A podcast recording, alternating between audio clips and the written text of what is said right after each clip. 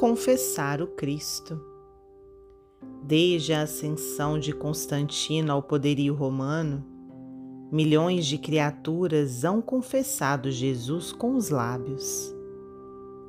Pregaram as boas novas da salvação e arrojaram a humanidade em vagas de sangue e morte. Dominaram púlpitos brilhantes e estenderam aflição e discórdia. Senhorearam a governança política e semearam penúria e destruição. Escreveram livros primorosos e estabeleceram nas almas o império da crueldade da sombra.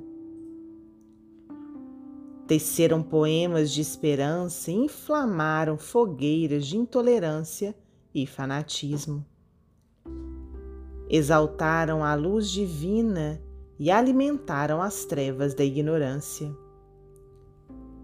Discursaram enaltecendo o amor e plantaram espinheiros de guerra e ódio.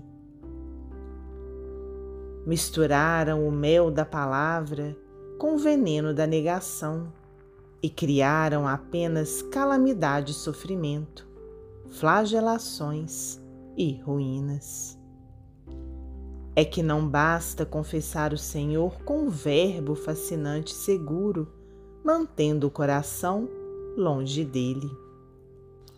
Não valem simples afirmações preciosas que a ventania renovadora do tempo extingue, implacável. Confessar o Cristo é cristianizar nossa vida e viver-lhe os padrões de sacrifício e de amor.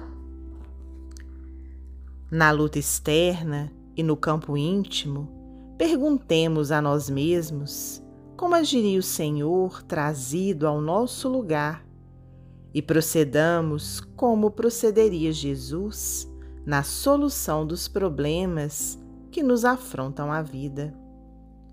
Somente assim, com a força do próprio exemplo, conseguiremos revelar o Divino Mestre a outras almas e com ele servir aos homens na construção da terra melhor. Emmanuel, psicografia de Francisco Cândido Xavier, do livro Construção do Amor.